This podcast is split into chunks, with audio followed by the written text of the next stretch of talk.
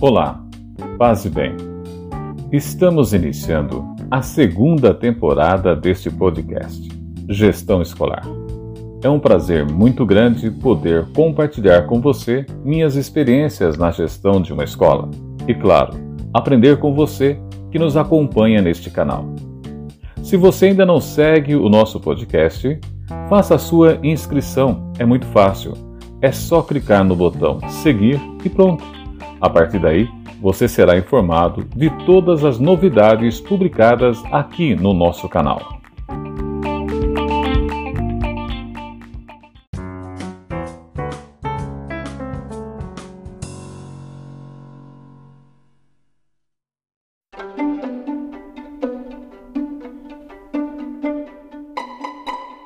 O mês de janeiro, mês das férias escolares, já está terminando.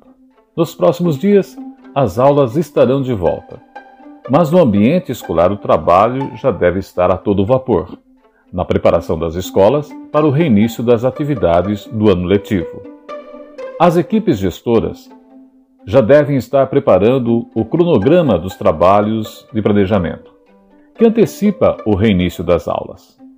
No ano passado, quando lançamos este podcast, falamos sobre o planejamento e agora voltamos a falar sobre ele.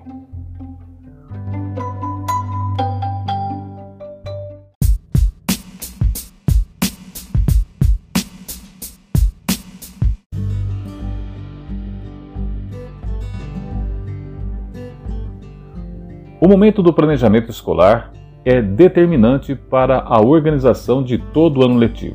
Por isso, nestes poucos dias que faltam para o reinício das aulas, os gestores devem estar debruçados na elaboração de todo o cronograma de trabalho do planejamento, com o objetivo de alcançar toda a equipe escolar, o time que vai trabalhar na escola durante todo o ano.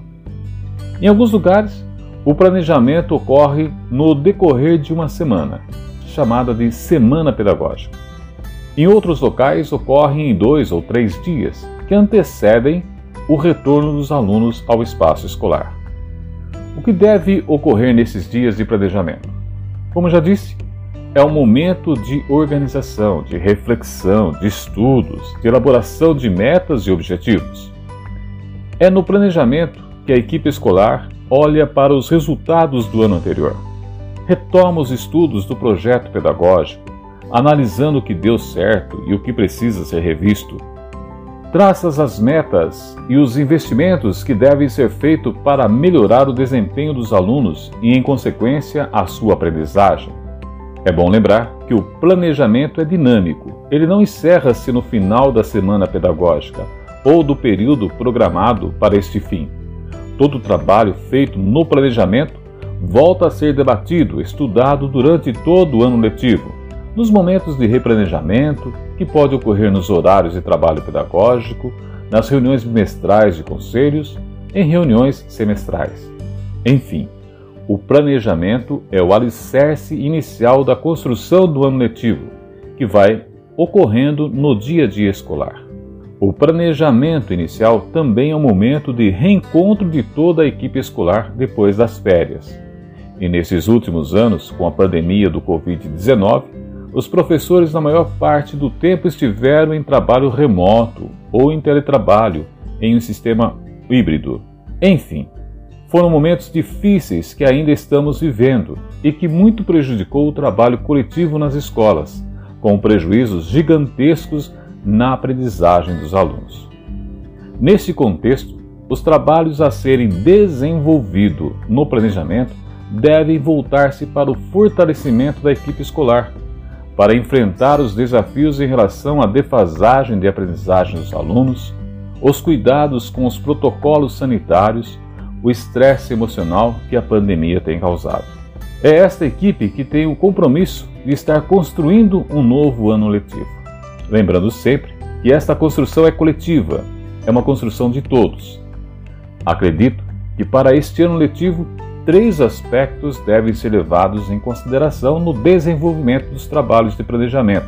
São eles: o acolhedor, o planejar e o resgatar. O acolhimento ganha um papel fundamental. Com a pandemia, precisamos nos afastar, ficar distantes um do outro. Muitos passaram por situações difíceis, com perda de pessoas queridas, viveram verdadeiros dramas e precisam ser acolhidos. Dentro do planejamento, tem que haver um espaço, um momento de acolhimento para o diálogo, para a conversa, onde as pessoas possam falar de seus sentimentos com relação ao que tem vivenciado, com relação ao que espera deste ano, as expectativas profissionais, enfim, o momento de falar de suas emoções e sentimentos. O ambiente escolar deve também ser acolhedor. Muitas equipes estão recebendo profissionais novos, vindo de outras realidades, de outras escolas. É o momento de apresentação e de acolher os novos colegas. Esta ação de acolhimento deve depois estender no momento de recepção dos alunos, os que estão em continuidade, como também os que estão chegando à escola. É o momento da escola planejar o acolhimento de seus alunos e seus familiares. Sempre comento com os meus colegas que nós profissionais da educação somos privilegiados. Todos os anos temos a chance de recomeçar, de construir um novo ano escolar com os nossos alunos. Temos a oportunidade de repetir o que deu certo de reavaliar e mudar o que não deu certo. Por isso, o planejamento tem uma força muito grande na construção de um ano letivo. Olhar para a experiência do ano que passou. O que aprendemos? O que deu certo? Onde precisamos melhorar? Que ações vamos desenvolver neste ano novo, com a finalidade de melhorar a aprendizagem dos nossos alunos? E a partir destas e de outras reflexões, dentro das características de cada unidade escolar, elaborar o plano de ação para o ano escolar que se inicia, prevendo os momentos de replanejar e, se caso for, momentos de mudanças de rumos. E por que o resgatar? O resgatar faz parte do recuperar, de recuperar a aprendizagem, recuperar o tempo que foi perdido.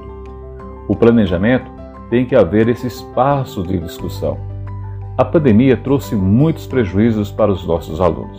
Eles deixaram de aprender muita coisa, mas em contrapartida aprenderam outras coisas. E tudo isso tem que ser colocado nas balanças, para que a escola elabore estratégias para socorrer os seus alunos naquilo que é essencial para o desenvolvimento de sua aprendizagem. Um outro detalhe importante que não pode ficar fora da pauta de início de ano é o diálogo com os familiares. Se possível, que este diálogo ocorra antes do início das aulas, onde a equipe escolar possa apresentar aos pais as orientações de como a escola vai trabalhar, seus horários, material didático, quem são os professores. Além disso, os pais estão cheios de dúvidas e inseguranças por causa de todo esse contexto que vivemos de pandemia. Existem muitas questões sobre os protocolos sanitários que a escola está adotando, as questões sobre a vacinação das crianças e adolescentes, de como a escola vai tratar desses assuntos. Enfim, é importante também, durante os trabalhos de planejamento, dedicar uma pauta tratando de como pode ser este diálogo com os pais, com os familiares. Quais canais a escola poderá dispor para ter e trazer os pais para um relacionamento mais próximo e comprometido.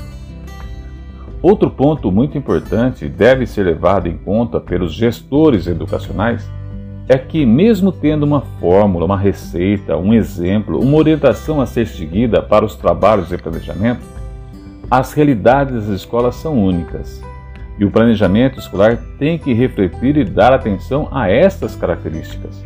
Por isso, os resultados dos trabalhos de planejamento serão exclusivos, atendendo às necessidades daquela unidade escolar. Planejar é preciso, é fundamental mas tem que sair do papel e ir para a ação. Um bom planejamento não garante o sucesso da escola, mas é o começo, o primeiro passo para alcançá-lo. Aos colegas, um bom planejamento e um excelente ano letivo. Até o nosso próximo encontro. Fiquem bem e em paz.